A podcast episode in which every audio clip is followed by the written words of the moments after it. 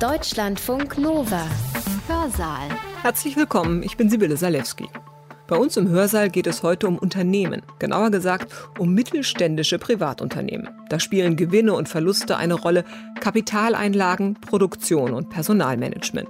Völlig normal alles, aber nicht im Marxismus. Mittelständler haben eigentlich in einem Sozialismus marxistischer Prägung keinen Platz. Nach der Ideologie des Marxismus müssen sie eigentlich quasi als Sandwich-Klasse zwischen Kapital und Arbeit langsam zerrieben werden, aufgrund der Verelendung der Massen und aufgrund der Konzentration des Kapitals muss die Mehrheit von ihnen eigentlich ins Proletariat absteigen und nur ganz wenigen von ihnen würde der Aufstieg gelingen in die Klasse der Kapitalisten, die als Rentiers sind. Dennoch auf einen zweiten Blick muss die gelebte Praxis des Staatssozialismus in der DDR in Bezug auf privates Unternehmertum überraschen. Denn es hat während der gesamten Existenz der DDR stets ein privates Unternehmertum gegeben. Warum war das so?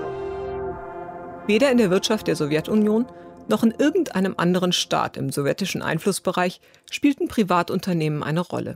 Unternehmertum bedeutet Ausbeutung, so besagt es die marxistische Lehre. Deshalb kann es das in sozialistischen Wirtschaftsordnungen eigentlich gar nicht geben. Doch in der DDR war das anders. Dort gab es ein legales und sogar gut etabliertes Unternehmertum. Und das, obwohl die Staatsideologie der DDR keineswegs zu den offensten oder gar liberalsten des Ostblocks gehörte. Ungarn zum Beispiel hatte einen deutlich gemäßigteren Staatssozialismus, private Unternehmen hatten dort aber kein Gewicht. Wie es zu dieser Besonderheit in der DDR kam, erklärt Max Strecker im Hörsaal. Er ist Historiker und Volkswirt und forscht vor allem zur Wirtschaft in Osteuropa nach 1945. Zurzeit ist er wissenschaftlicher Mitarbeiter am Leibniz-Institut für Geschichte und Kultur des östlichen Europa. In seinem Vortrag geht Trecker auch darauf ein, wie das Unternehmertum zu Zeiten der DDR die Entwicklung der Wirtschaft in Deutschland nach der Wiedervereinigung geprägt hat. Max Trecker hat seinen Vortrag am 6. Mai 2021 online gehalten, im Rahmen eines Forschungskolloquiums des Zentrums für interdisziplinäre Polenstudien an der Europa-Universität Viadrina in Frankfurt-Oder. Ich wünsche euch viel Spaß beim Zuhören. Das Thema des heutigen Vortrages lautet Anachronismus oder tragende Säule des Sozialismus, das ambivalente Verhältnis zwischen Staatssozialismus und privatem Unternehmertum in der DDR. An dem Titel müssen auf den ersten Blick ein paar Sachen verwundern. Und zwar vor allem der positive Zusammenhang von DDR und privatem Unternehmertum und DDR natürlich vor allem verstanden als kommunistische Diktatur unter Leitung der SED als tragender Staatspartei äh, dieses Staates. Verwundern muss das aus folgenden Gründen. Die DDR als sozialistisches Land hatte es sich als äh, Aufgabe gesetzt, quasi Ausbeutung abzuschaffen und Ausbeutung ist natürlich vor allem von Kapitalisten erfolgt. Und Kapitalisten sind per Definition zum größten Teil private Unternehmer, die quasi Eigentum, privates Eigentum an den Produktionsmitteln haben und sich den Profit aneignen zu Lasten der Arbeiterinnen und Arbeiter. Gleichzeitig war die DDR ein Staat im Schatten der Sowjetunion und vor allem natürlich stark beeinflusst letztlich vom Stalinismus, also vor allem in ihren Anfangsjahren, aber auch danach bis zum Ende des Staates eigentlich. Und in der Sowjetunion, stalinischer Prägung, hat es eigentlich kein privates Unternehmertum mehr gegeben. Gleichzeitig ist in der marxistischen Ideologie, die ja nun mal Grundlage des Staatssozialismus in Ostmitteleuropa geworden ist, eine Grundüberzeugung, dass ein Unternehmertum eben Ausbeutung ist und eigentlich auch keine tragende Funktion haben kann in einem sozialistischen Staat, sondern überflüssig ist.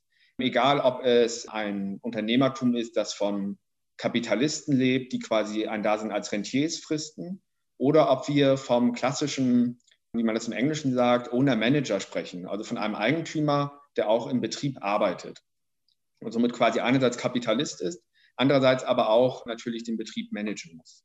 Auch solche Leute die man im deutschen Kontext klassischerweise ähm, Mittelständler nennen würde, haben eigentlich in einem Sozialismus marxistischer Prägung keinen Platz. Denn nach der Ideologie des Marxismus müssen sie eigentlich quasi als Sandwich-Klasse zwischen Kapital und Arbeit langsam zerrieben werden, die aufgrund der Verelendung der Massen und aufgrund der Konzentration des Kapitals muss die Mehrheit von ihnen eigentlich ins Proletariat absteigen und nur ganz wenigen von ihnen würde der Aufstieg gelingen in die Klasse der Kapitalisten, die als Rentiers leben. Dennoch, auf einen zweiten Blick muss die gelebte Praxis des Staatssozialismus in der DDR in Bezug auf privates Unternehmertum überraschen. Denn es hat während der gesamten Existenz der DDR stets ein privates Unternehmertum gegeben, auch ein ähm, quantitativ und qualitativ nennenswertes Unternehmertum. Und das ist ein bedeutender Unterschied zu anderen staatssozialistischen Ländern im sowjetischen Einflussbereich.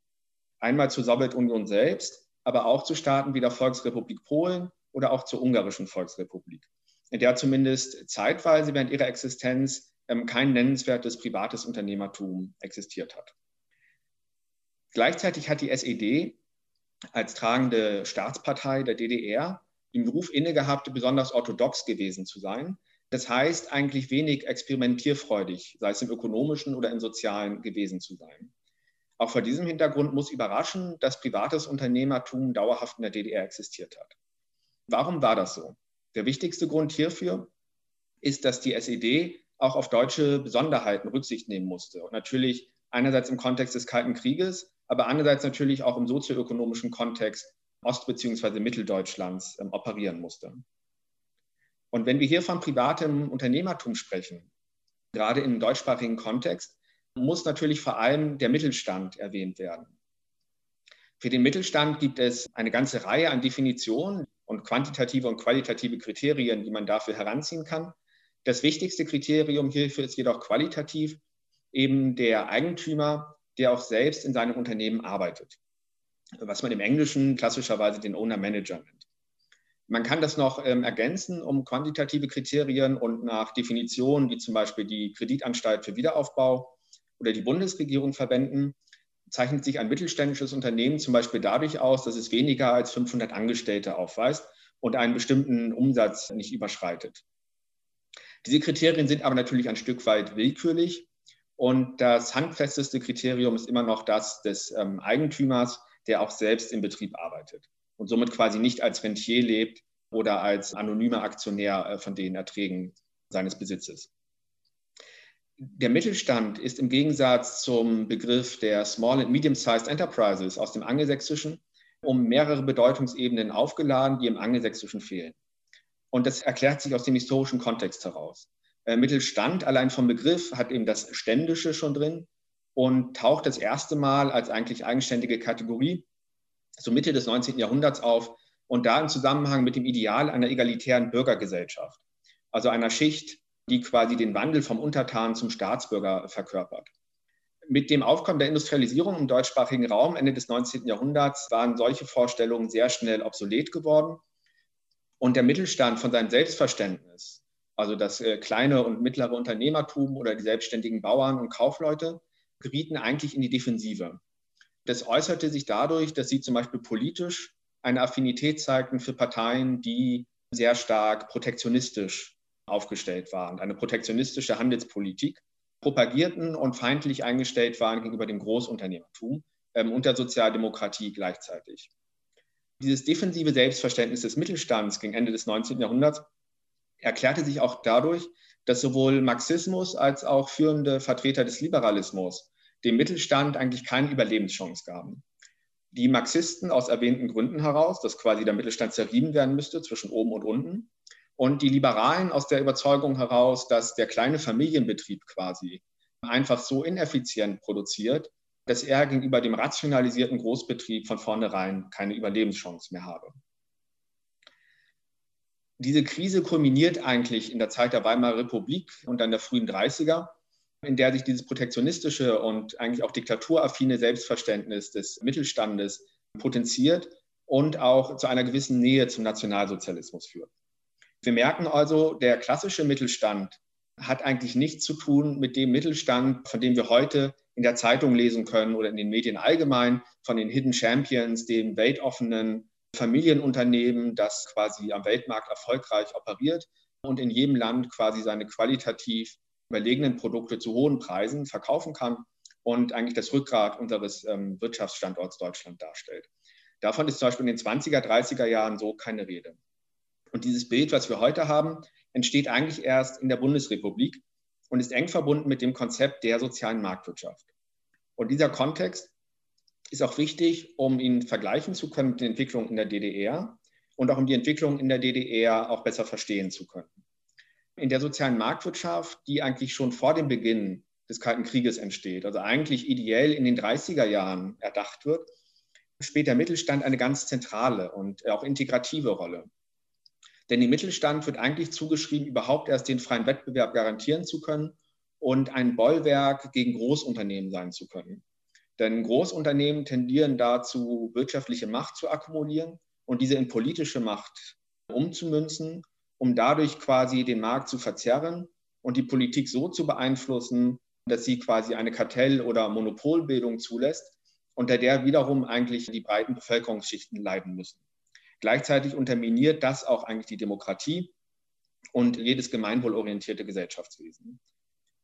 Zudem ermöglicht ein Mittelstand, ein gesunder Mittelstand, vielen Leuten Besitz aufzubauen und ein inneres Verhältnis zu diesem Besitz zu haben, was sie wiederum gegenüber den Verlockungen zentralisierter Zwangswirtschaften wappnet und einerseits ein solches liberales Modell mit einem starken Mittelstand positiv heraushebt gegenüber den Fehlern des Liberalismus des 19. Jahrhunderts.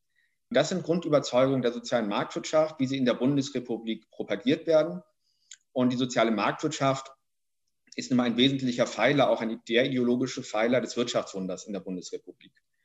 Dies führt auch zu einem Wandel des Mittelstandsverständnisses und erst in den 60er, 70er Jahren bildet sich eigentlich dieser weltoffene, erfolgreiche Mittelstand heraus, von dem wir heute so gerne sprechen, äh, mit den sogenannten Hidden Champions.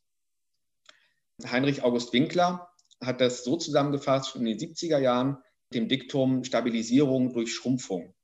Er spricht sozusagen von einem Mittelstand, der zwar quantitativ schrumpft, die Anzahl der Unternehmen verringert sich in der Bundesrepublik. Die Unternehmen, die übrig bleiben, werden aber zu einem großen Teil weltmarktfähig.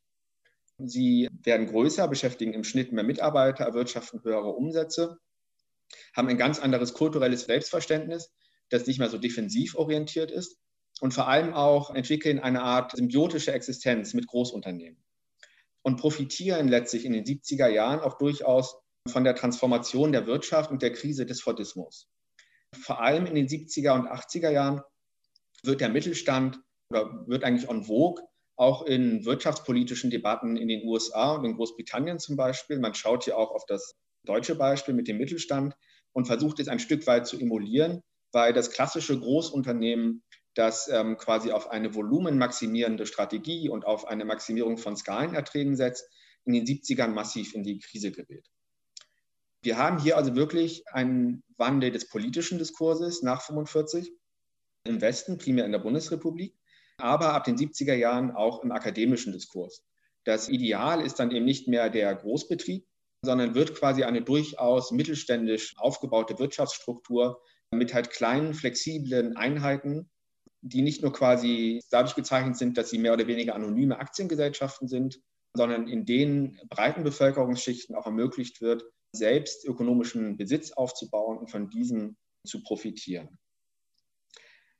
Nun, was ist die Relevanz des Mittelstandes für den Aufbau des Sozialismus in der DDR? Die SED hat sich in der Anfangszeit in ihrer Wirtschaftspolitik vor allem darauf konzentriert, Großunternehmen zu enteignen. Und dies quasi verbunden mit dem Slogan der Enteignung der Kriegsgewinnler und Steigbügelhalter des Nationalsozialismus. Damit konnte sie durchaus auch im Mittelstand punkten, der zwar selbst durchaus diktaturaffin war, aber zumindest ab dem ersten Vierjahresplan durchaus auch in die Krise gerät und mehr unter Zwangsmaßnahmen des NS-Staates zu leiden gehabt hatte. Der Mittelstand in Sachsen, Thüringen äh, und im Berliner Raum ist zumindest in der unmittelbaren Nachkriegszeit relativ wenig von Zwangsmaßnahmen des äh, SED-Regimes betroffen. Gleichzeitig kommt es zu ersten Auswanderungswellen, dass gerade Unternehmer, die äh, die innovativsten Unternehmen in der sowjetischen Besatzungszone geleitet haben, sich veranlasst sehen, aufgrund der ungewissen Zukunft in der sowjetischen Besatzungszone in den süddeutschen Raum zu fliehen und ihre wichtigsten Mitarbeiter und ihr technisches Know-how mitzunehmen, was in der Folge gerade in Bayern und zum Teil auch in Baden-Württemberg eigentlich zu der Schaffung jener resilienten und starken mittelständischen Strukturen führt, von denen diese Länder heute noch profitieren. Gleichzeitig bleiben viele Unternehmer aber in der DDR und auch noch Anfang der 50er arbeitet über ein Drittel der Beschäftigten in der DDR in Privatbetrieben. Und das ist eine große Ausnahme gegenüber allen anderen staatssozialistischen Ländern und ein wirklich singulärer Fall. Woraus erklärt sich das? Das lässt sich schwer auf einen Faktor zurückführen. Aber sicherlich mehrere Punkte lassen sich hier nennen. Einer sind zum Beispiel die offenen Grenzen oder relativ offenen Grenzen bis zum Bau der Berliner Mauer, die das SED-Regime dazu zwingen, natürlich gewisse Vorsichtsmaßnahmen einzuhalten. Das SED-Regime hätte es sich nicht leisten können, innerhalb kürzester Frist den ganzen Mittelstand zu verlieren und quasi eine gigantische Abwanderungswelle zu provozieren. Dies hätte einen irreparablen Bruch in der Wirtschaftsentwicklung bedeutet und den Zusammenbruch der Ökonomie der DDR. Gleichzeitig muss man aber sagen, dass das historische Erbe hier natürlich eine Rolle spielt. Die SED-Führung konnte es sich eben nicht leisten, mit den Strukturen in ihrem Herrschaftsbereich derart radikal zu brechen, wie das vielleicht in Polen noch eher möglich war aufgrund der anders gearteten Wirtschaftsstrukturen und des tendenziell etwas stärker agrarischen Charakters der Wirtschaft. Die SED zeigt hier somit eine ideologische Flexibilität, äh, die man auf den ersten Blick von ihr nicht erwarten würde. Es gibt stärkere Zwangsmaßnahmen gegenüber dem Mittelstand Anfang der 50er Jahre. Der Volksaufstand vom 17. Juni 1953 führt aber dazu, dass diese Maßnahmen wieder etwas zurückgefahren werden und man sich bemüht, dem Mittelstand ein Angebot der Integration zu machen, was natürlich gleichzeitig immer unter der Herrschaftsvorgabe der SED geschehen muss. Man führt neue Kategorien von Unternehmen ein, wie den Betrieb mit staatlicher Beteiligung in denen man Unternehmern quasi das Angebot macht, wenn ihr eine staatliche Einlage in eurem Unternehmen akzeptiert, dann geben wir euch auch Garantien für eure Existenz, für die Versorgung mit Rohstoffen und für die Integration in den Markt. Das ist durchaus leidlich erfolgreich. Trotzdem muss natürlich immer wieder betont werden, dass es nie einen Zeitpunkt gab, in dem die Herrschaft äh, der SED im Wirtschaftsbereich rechtsstaatlich gewesen wäre oder, oder nicht äh, diktatorisch. Das muss natürlich immer im Hinterkopf behalten werden bei den Diskussionen. Es gibt auch immer periodisch auftretende Enteignungswellen, die eigentlich korrelieren mit Machtkämpfen innerhalb der SED. So ist zumindest vor allem eine Enteignungswelle 1958 in Thüringen hier zu nennen. Trotzdem ist dieses Angebot der Betriebe mit staatlicher Beteiligung, was ergänzt wird um die Einführung von Produktionsgenossenschaften des Handwerks, relativ erfolgreich. In dem Sinne, dass es in Teilbereichen mittelständische Strukturen stabilisieren kann und dazu führt, dass mittelständische Privatunternehmen oder halbprivate Unternehmen in die Produktionsprozesse von staatlichen Großbetrieben integriert werden. Gerade die Tatsache, dass Anfang der 50er noch über ein Drittel der Beschäftigten in der DDR-Wirtschaft im Privatsektor arbeiteten, muss natürlich auch die Frage aufwerfen, inwiefern bei der DDR von einer Kommandowirtschaft gesprochen werden kann, im klassisch-stalinistischen Selbstverständnis. Darüber werden wir später noch diskutieren, aber es gibt hier Mechanismen, von denen man ausgehen kann, dass der Anspruch der Durchherrschung des Wirtschaftssystems, äh, den die SED natürlich gestellt hat, in der Praxis nur schwer umzusetzen war. Und es hier durchaus Nischen gab für findige Privatunternehmer, sich hier einen Überlebensraum zu schaffen. Zur Sonderrolle der DDR im Ostblock gehört natürlich auch ihr Schaufensterstatus im Kalten Krieg. Und der hilft sicherlich auch mit zu erklären, warum die SED vor radikalen Maßnahmen hier zurückgeschreckt ist. Es ergeben sich Ähnlichkeiten zwischen der BRD und DDR, natürlich immer mit großen Abstrichen. Aber das Diktum von Heinrich August Winkler der Stabilisierung durch Schrumpfung lässt sich im gewissen Sinne auch auf die DDR anwenden wobei die Betonung hier natürlich mehr auf äh, Schrumpfung und weniger auf Stabilisierung liegen muss. Ich möchte das verdeutlichen zum Beispiel an den politischen Möglichkeiten, die der Mauerbau gegeben hat 1961. Nach dem Bau der Berliner Mauer hätte man argumentieren können, gab es eigentlich nicht mehr die Gefahr eines plötzlichen Braindrains oder einer Abwanderung von mittelständischen Unternehmen aus Thüringen, Sachsen und dem Berliner Raum, die ihr Know-how hätten mitnehmen können. Denn die Möglichkeit der Flucht war de facto nicht mehr vorhanden. Das heißt, die SED hätte eigentlich 1961 äh, diese Unternehmen komplett enteignen können. Sie hat aber genau das Gegenteil getan. 1963 verkündet die SED-Führung den Sieg des Sozialismus im Wettbewerb der Eigentumsformen. Und diese ideologische Wolte ermöglicht es der SED-Führung mit eigentlich gönnerhafter Geste auf den Mittelstand zuzugehen und ihnen ein Angebot zu machen, auch der verstärkten Integration in den staatlichen Wirtschaftsprozess. Die Betriebe mit staatlicher Beteiligung und die Produktionsgenossenschaften des Handwerks werden stärker gefördert, auch durchaus mit Steueranreizen, was ihnen ermöglicht, ähm, Investitionen vorzunehmen. Und dazu führt, dass zum Beispiel Produktionsgenossenschaften des Handwerks einen solchen Grad der Arbeitsteilung und Mechanisierung erreichen, dass sie eigentlich zu Zuliefererbetrieben werden der Großindustrie. Das heißt, es findet hier mit natürlich großen Abstrichen, aber in Ansätzen vergleichbar mit der Entwicklung in der Bundesrepublik ein Prozess statt, in dem der Antagonismus zwischen Mittelstand und Großindustrie ein Stück weit überwunden wird und eine mehr symbiotische Existenzform äh, gefunden wird, in dem beide voneinander profitieren. Und das ist auch eine große Besonderheit zu anderen staatssozialistischen Regimen, in denen zwar in den 60er und 70er Jahren langsam wieder experimentiert wird mit Privateigentum, aber ähm, dieses private Unternehmertum eigentlich in direkter Konkurrenz um knappe Ressourcen mit dem Staatssektor steht. Das ist in der DDR eben zumindest graduell anders. Hier gibt es durchaus auch Situationen der Kooperation. Gleichzeitig natürlich immer schwebte über den Privatunternehmern das Damoklesschwert der Enteignung oder der staatlichen Repression. Das darf nicht vergessen werden. Die Annäherung oder das ähm, Integrationsangebot, das die SED-Führung Anfang der 60er dem Mittelstand macht, führt sogar dazu, dass Walter Ulbricht dem Mittelstand eine Existenzgarantie ausspricht bis in die 1990er Jahre. Dies sollte sich aber später als Verhängnis erweisen. Denn es kommt 1972 zu einer letzten Verstaatlichungskampagne in der DDR. Die Ursachen dafür sind nicht eindeutig geklärt. Und es gibt sicherlich mehrere Ursachen und mehrere Theorien dazu oder Thesen, wobei man einige auch von vornherein ausschließen kann.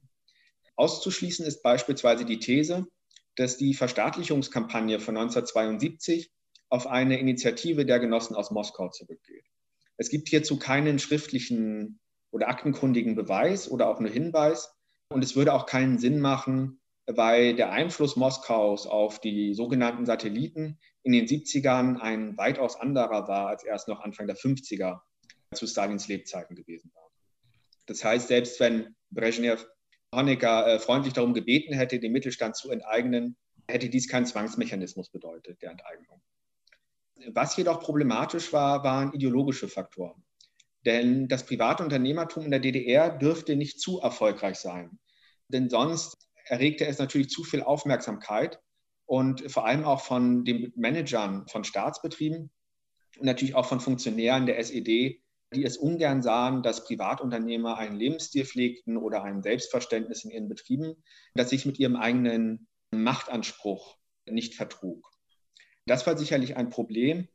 Darüber hinaus auch die Tatsache, dass einige Gesellschafter von mittelständischen Betrieben in der DDR, die vor 1961 noch in den Westen fliehen konnten, berechtigt waren an der Gewinnausschüttung. Was dazu führte, dass Ende der 60er die DDR an etwa 1000 Gesellschafter von Privatbetrieben Gewinnausschüttungen vornahm und quasi äh, Geld nach Westdeutschland überwies an Rentiers von ostdeutschen Unternehmen. Das war natürlich ein ideologisches No-Go. Das allein wäre aber auch kein hinreichender Grund für eine Verstaatlichungskampagne gewesen. Was erschwerend hinzukommt, und dies scheint der Hauptgrund zu sein für die Verstaatlichungskampagne, ist der Machtkampf zwischen Ulbricht und Honecker. Und hier hat es sich sicherlich als fatal erwiesen, dass Walter Ulbricht dem Mittelstand eine Bestandsgarantie bis in die 90er Jahre ausgesprochen hat. Denn dadurch konnte der Mittelstand quasi zum Zankapfel werden zwischen dem Ulbricht und dem Honecker-Lager und somit auch ein Profilierungsmittel für Honecker, um den Bruch zu seinem ehemaligen politischen Mentor darzustellen. Gleichzeitig hatte die Verstaatlichungskampagne auch einen inhärenten, wie soll man sagen, Radikalisierungsfaktor inne. Die Kampagne begann eigentlich im Dezember 1970 mit einem Steuergesetzgebungsverfahren, das ist quasi das höhere Steuersätze für private Unternehmer und deren Gewinnabführung durchsetzen sollte, aber noch keine Enteignungen vorsah. Das Gesetz, das Enteignung ermöglichte, stammte vom Februar 1972. In der Folge werden 1972 12.000 Unternehmen enteignet und kompletten Staatsbesitz überführt, die etwa 500.000 Beschäftigte aufwiesen. Dies bedeutet jedoch nicht das Ende des Privatunternehmertums in der DDR, und es macht Sinn, 1972 mehr als Wendepunkt denn als Endpunkt zu betrachten. Denn trotz der Enteignungen blieben etwas mehr als 100.000 Privatbetriebe übrig mit circa 500.000 Angestellten. Dadurch war der private Sektor in der DDR auch in den 70er Jahren, wenn man den Agrarbereich ausklammert, größer als in Polen oder Ungarn. Vor allem der Vergleich mit Ungarn ist hier natürlich erhellend, weil Ungarn als eigentlich Paradebeispiel einer liberaleren Wirtschaftshaltung galt. Trotzdem verfügte die sehr viel orthodoxer stalinistische DDR über einen größeren Privatsektor im Industrie- und Dienstleistungsbereich bis Anfang der 80er Jahre eigentlich. Was mit den Enteignungen von 72 verschwindet, ist der industrielle Mittelstand. Was bleibt, ist vor allem der Mittelstand im Dienstleistungssektor. Und hier sind natürlich vor allem Handwerksunternehmen zu nennen, weil 1972 vor allem Unternehmen enteignet wurden mit mehr als zehn Mitarbeitern. Ein Umdenkprozess und ein Umlenken in der Politik findet beim Honecker-Regime aber eigentlich schon Mitte der 70er statt. Ab Mitte der 70er werden zunehmend Maßnahmen ergriffen, die vor allem das private Handwerk stabilisieren sollen. Hier werden Steuervergünstigungen zum Beispiel gewährt oder es werden zum ersten Mal seit Anfang der 50er auch wieder mehr Gewerbegenehmigungen verteilt. Zudem ermöglicht eigentlich schon das Honecker-Regime 1988 erste Privatisierung. Diese Privatisierungen erstrecken sich aber anfangs ausschließlich auf den Bereich des Einzelhandels und der Gastronomie. Das heißt, im Industriebereich waren hier noch keine Spezi äh, Privatisierungen vorgesehen. Trotzdem ist es erstaunlich, dass die erste Privatisierungsvorlage von 1988 schon in der Honecker-Zeit beschlossen wurde. Darüber hinaus ist festzuhalten, dass sich an der legalen Existenz des verbliebenen Unternehmertums im SED-Regime trotz der Enteignung von 72 nichts geändert hat. Private Unternehmer in der DDR, auch in der Honecker-Zeit, verfügen eigentlich über relativ viele Privilegien. Über ihnen schwebt zwar das Damoklesschwert der Diktatur, trotzdem gehören sie eigentlich nach der höheren Staatsnomenklatur mit zu den privilegiertesten Schichten im SED-Staat. Und gleichzeitig muss immer festgehalten werden, dass der Repressionsapparat des Staates ambivalente Wirkungen auf die privaten Unternehmer hatte. Weil natürlich einerseits damit auch ein mit Abstrichen positives Versprechen verbunden war, denn der Staat konnte zwar private Unternehmer enteignen und die Unternehmen konnten quasi am Staat scheitern, aber eigentlich so gut wie niemals am Markt und schon gar nicht am Weltmarkt. Und das ist eine Kontinuität mit dem Mittelstandsverständnis und Mittelstandsversprechen des Nationalsozialismus. Denn auch der Nationalsozialismus hat dem Mittelstand versprochen, ihn vor den Wirrnissen des Weltmarktes zu schützen. Und dieses Versprechen hat die SED übernommen und auch durchaus für ihre eigene Mittelstandspropaganda weiterverwendet. Ich möchte jetzt kommen zum Umschwung von 89, 90, weil sich hier auch einige Besonderheiten zeigen. Nun bricht das Honecker-Regime im Herbst 89 zusammen und es versucht, sich eine reformkommunistische Regierung zu etablieren unter Hans Modrow. Hans Modrow ernennt zur Wirtschaftsministerin Direktorin der Hochschule für Ökonomie in Karlshorst, Christa Luft und beauftragt Christa Luft, eine Kommission zu gründen zur Ausarbeitung einer großen Wirtschaftsreform. Das Erstaunliche an dieser Wirtschaftsreform ist, dass der Mittelstand hierbei eine sehr bedeutende Rolle spielen soll und damit natürlich auch das private Unternehmertum. Dies wird auch an öffentlichen Äußerungen von Christa Luft deutlich und ähm, sehr emblematisch ist hier der Deutsche Industrie- und Handelstag vom Februar 1990 in West-Berlin und die Organisation des Deutsch-Deutschen Marktplatzes. Auf dem Deutsch-Deutschen Marktplatz im Februar 1990 trafen sich sowohl Christa Luft als auch der Chef des neu gegründeten Unternehmerverbandes der DDR und trafen hier auf ihre westdeutschen Gegenparts. Also einerseits war das Hans-Peter Spiel vom Deutschen Industrie- und Handelstag sowie Wirtschaftsminister Hausmann von der Kohleregierung. Und verfolgt man die dort gehaltenen Reden und vergleicht das auch mit dem Aktenmaterial im Bundesarchiv, so ist doch erstaunlich, dass Christa Luft ihre Rede übertitelt hat mit dem Mittelstand kommt eine Schlüsselrolle zu und explizit auf die soziale und politische Funktion eines privaten Unternehmertums verweist und propagiert, dass ihre Regierung für die DDR die Schaffung einer sozialen Marktwirtschaft anstrebe. Nun hat Christa Luft mit sozialer Marktwirtschaft sicherlich etwas ganz anderes gemeint, als es der bundesdeutschen Praxis der 80er Jahre entsprochen hat. Dennoch stellt sie die Verbindung her aus Mittelstand und sozialer Marktwirtschaft. Und bei einer genauen Betrachtung der Reden wird auch deutlich, dass ihr zumindest ein besseres intellektuelles Verständnis der Grundlagen der sozialen Marktwirtschaft attestiert werden kann als führenden Vertretern der westdeutschen Politik. Dies wird deutlich an dem Beitrag Hans-Peter Stiels, der davon sprach, dass der dritte Weg in die dritte Welt führe. Damit vergaß er aber, obwohl er eigentlich ein führender Repräsentant der sozialen Marktwirtschaft war, dass die soziale Marktwirtschaft per Definition zumindest eine Möglichkeit des dritten Weges ist. Denn die soziale Marktwirtschaft ist nicht in der Auseinandersetzung des Kalten Krieges entstanden, sondern eigentlich als Auseinandersetzung mit der Weltwirtschaftskrise von 1929. Und zwar als dezidierte Ablehnung sowohl einer zentral geleiteten Wirtschaft als auch eines kapitalistischen Systems, wie es sich im 19. Jahrhundert entwickelt hat. Zugleich waren die Vorväter der sozialen Marktwirtschaft nicht frei von sozialistischen Einflüssen. Da genügt ein Blick auf den Doktorvater von Ludwig Erhard, auf Franz Oppenheimer, der es sich als Professor in Frankfurt zur Aufgabe gestellt hatte, eine Synthese aus Sozialismus und Liberalismus zu finden. Nun stand Ludwig Erhard sicherlich eher am rechten Rand der Schüler von Oppenheimer, aber es gab auch einen linken Rand in der sozialen Marktwirtschaft und vor allem in der intellektuellen Bewegung, die dahinter stand. Verkörpert zum Beispiel von, äh, durch Leute wie Alexander Rüstow.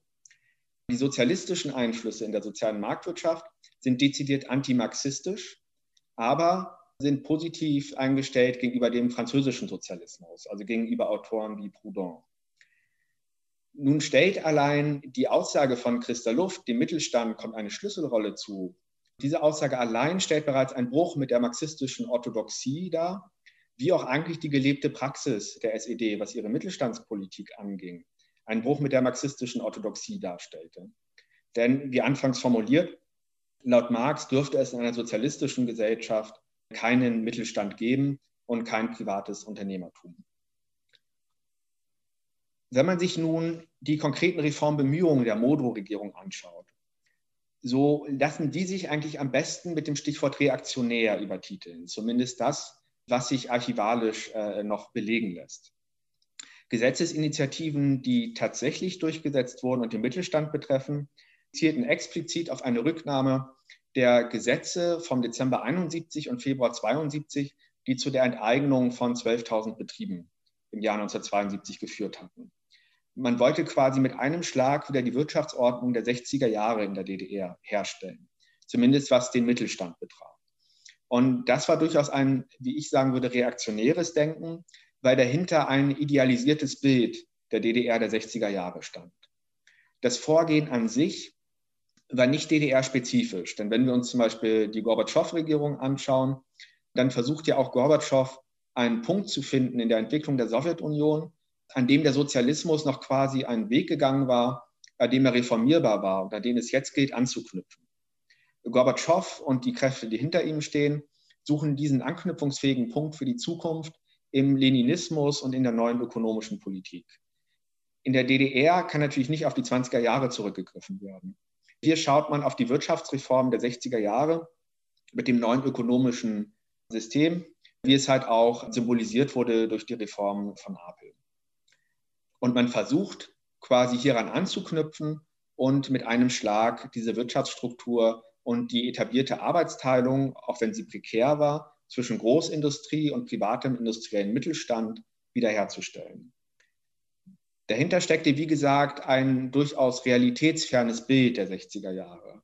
Aber trotzdem lässt sich dieses Anknüpfen in den Akten doch einigermaßen gut rekonstruieren, auch wenn die Modo-Regierung selbst äh, natürlich nicht lange im Amt war und durch die Volkskammerwahlen am 18. März 1999 ihre Mehrheit im Parlament verlor.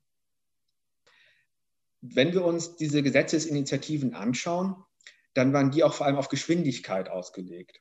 Und es wurde auch quasi nicht Unrecht eingestanden, sondern es ging darum, die Enteignung von 72, die auch damals schon mit Kaufverträgen kaschiert worden waren, auch einfach nur als Kaufverträge wieder zu titulieren, die es jetzt gelte, rückabzuwickeln.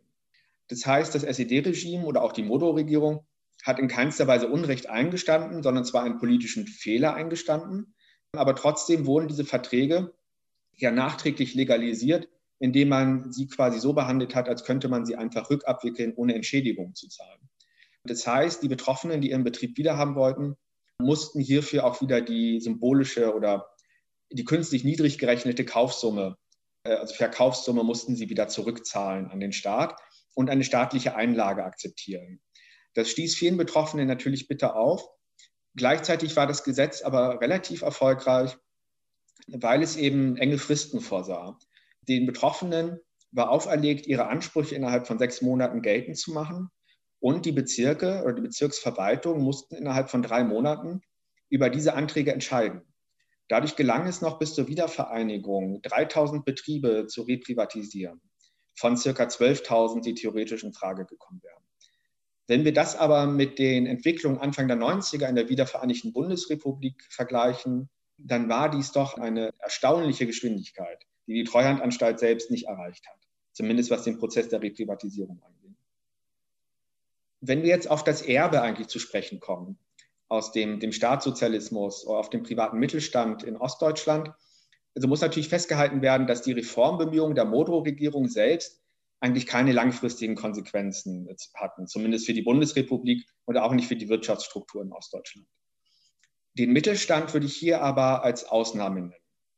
Und zwar gerade, weil die SED-Regierung oder die Modrow-Regierung dieses Thema aufgegriffen hat, obwohl es hierfür keine zwingende Notwendigkeit gegeben hat.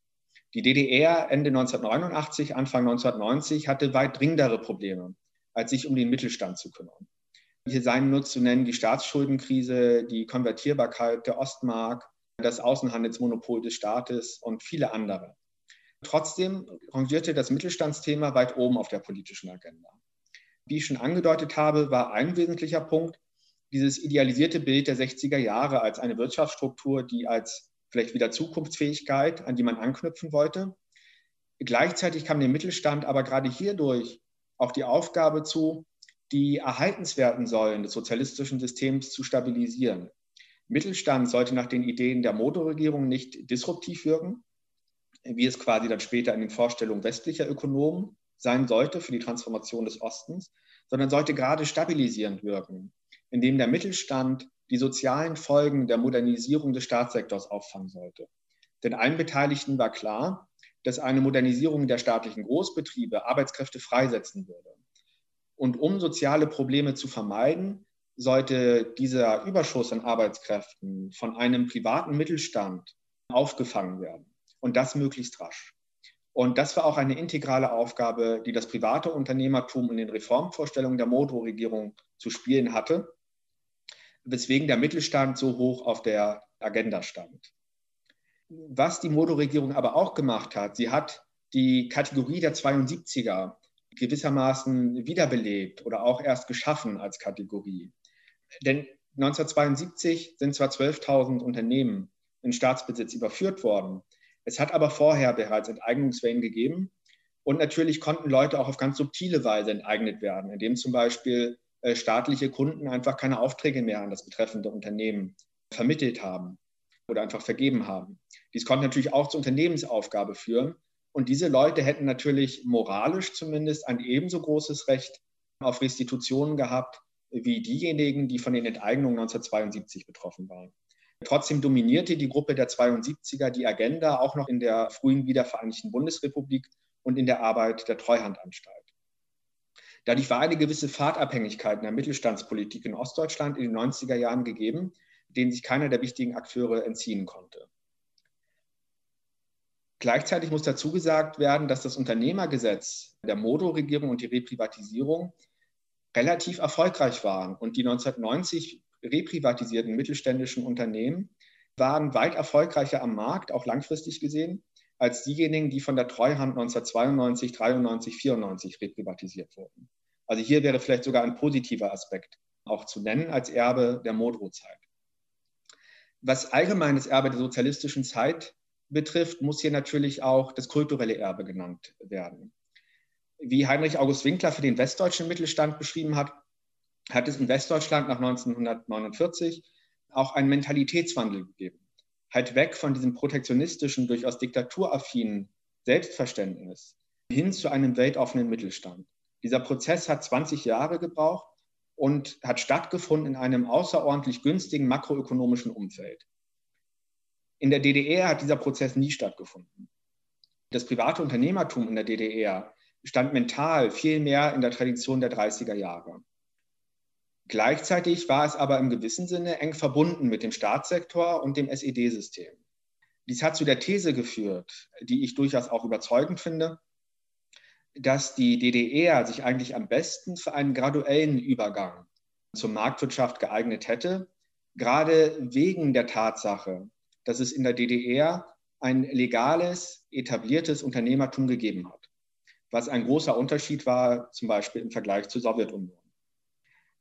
Aus demselben Grund, dass das private Unternehmertum der DDR so relativ eng verbandelt war mit dem Staat und mit dem Staatssektor, aus diesem Grund war die DDR am schlechtesten vorbereitet auf eine Schocktherapie. Das, was man letztlich jedoch durchgeführt hat in der DDR Anfang der 90er, entspricht noch am ehesten von allen ostmitteleuropäischen Ländern dem Ideal der Schocktherapie, auch wenn die sozialen Folgen durch sehr viel westdeutsches Steuergeld abgemildert wurden. Auch dies ist durchaus ein diskussionswürdiges Erbe der sozialistischen Zeit und gerade das kulturelle Erbe im Mittelstand ist ein in den 90er Jahren wenig diskutiertes und wahrgenommenes Erbe der sozialistischen Zeit. Das war der Historiker Max Drecker über privates Unternehmertum in der DDR. Er hat seinen Vortrag am 6. Mai 2021 online gehalten im Rahmen eines Forschungskolloquiums des Zentrums für interdisziplinäre Polenstudien an der Europa-Universität Viadrina in Frankfurt-Oder. Deutschlandfunk Nova. Hörsaal. Samstag und Sonntag um 18 Uhr. Mehr auf deutschlandfunknova.de.